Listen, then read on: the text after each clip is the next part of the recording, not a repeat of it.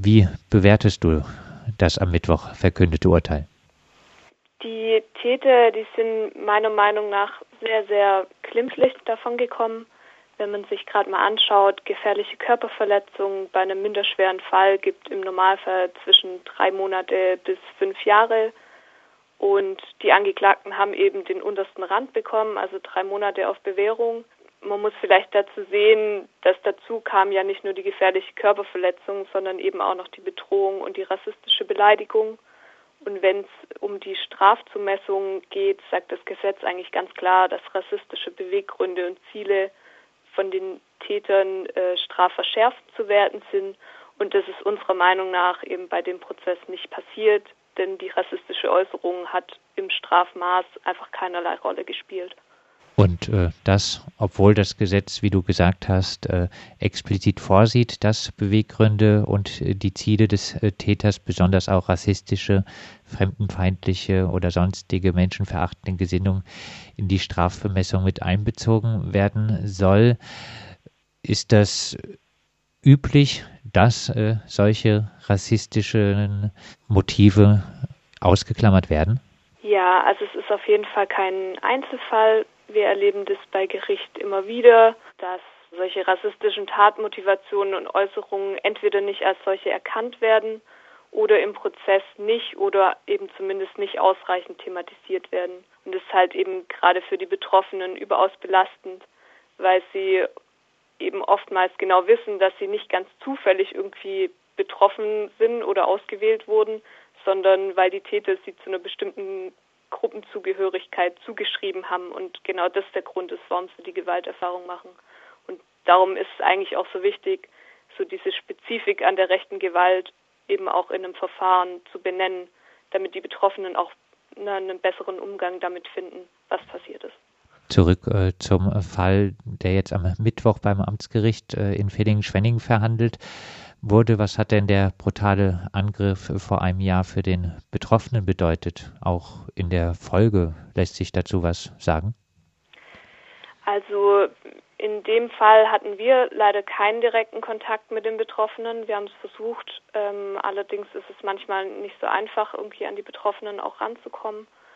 Ähm, so vom Gerichtsprozess her wurde auch von Seiten der Verteidigung und auch vom Richter selbst äh, immer wieder betont, dass es ja keine wirklichen Folgen für ihn gehabt habe, weil äh, es quasi keine, ich sage jetzt mal, keine Hämatome oder so zu sehen waren.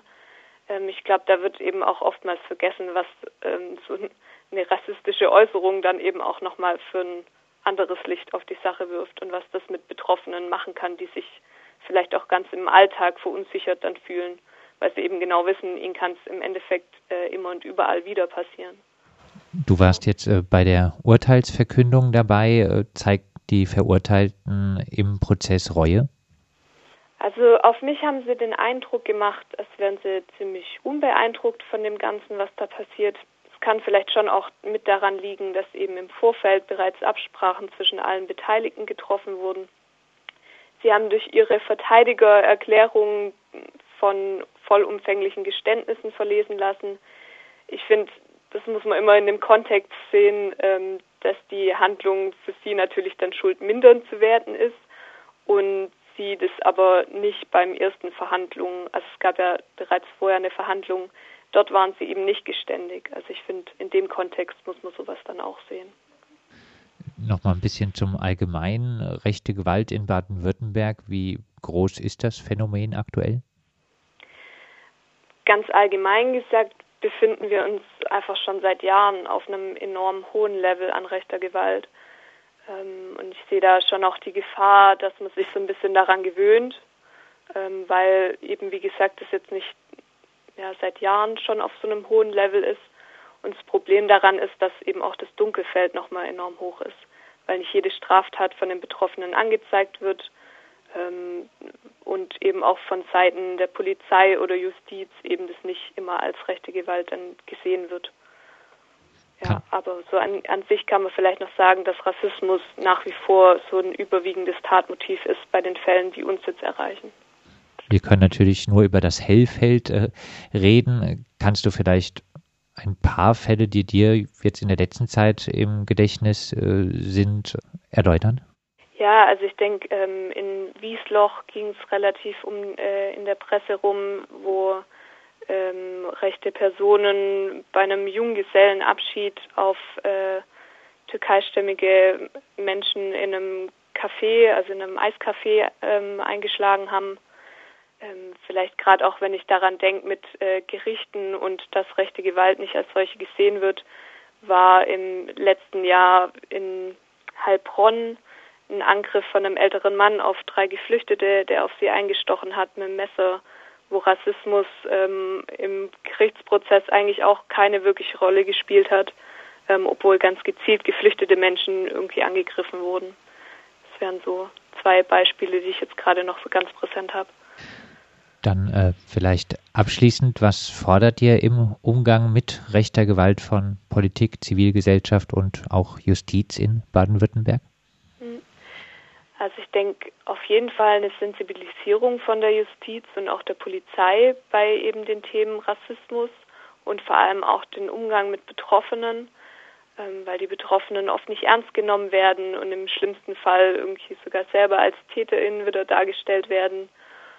Und was die Justiz angeht, ich meine, dieser Paragraph, von dem die Rede war, er ist auch eine Folge nach dem NSU gewesen. Und ich finde, es gibt nun diesen Paragraph, jetzt muss er aber eben auch angemessen, also jetzt muss er auch angewendet werden bei der Straftatzumessung. Genau, das ist so, was die Justiz angeht.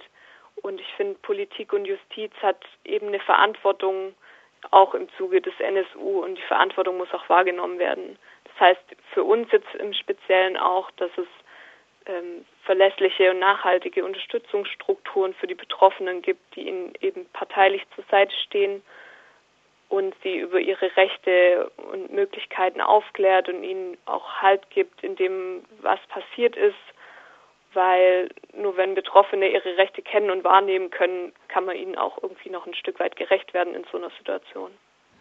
Das sagt eine Vertreterin von der Leuchtlinie der Beratungsstelle für Betroffene von rechter Gewalt in Baden-Württemberg. Mit ihr haben wir über einen brutalen Angriff auf einen Mann mit asiatischem Aussehen in Villingen gesprochen.